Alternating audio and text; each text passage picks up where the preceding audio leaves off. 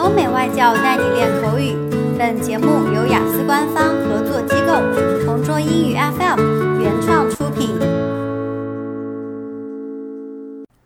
Describe an old friend that you got in contact with again. You should say who they are, what they're like, how you got in contact with them, and explain how you felt about it. Recently, I talked to my old university housemates. I graduated from university 10 years ago. I had many good friends there. Some of my best friends were my housemates. We met on the first day of university and we quickly became very, very good friends. My two best friends were called Andy and Tom.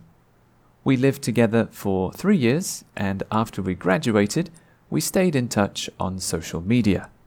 We sent each other a lot of messages every week, and we also visited each other's hometowns a few times. But after two or three years, we only talked once or twice a year because we all had jobs and so we were very busy.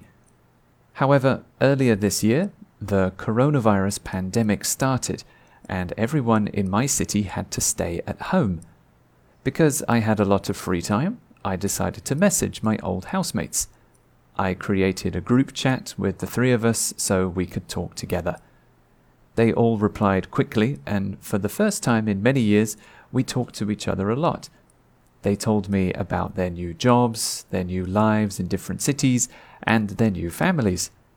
Andy got married a few years ago, and Tom bought a new house and has a nice job in Shanghai. Later, we organized to have a video chat. It was the first time I heard their voices for many years, and it was very fun. It felt like university again. Our sense of humor is all the same, so we were laughing and telling funny stories. Since then, we started having a video chat every month. I'm very glad I contacted my old friends again, and I hope we can stay in touch for a long time in the future. OK，今天的 Part Two 口语话题到此结束。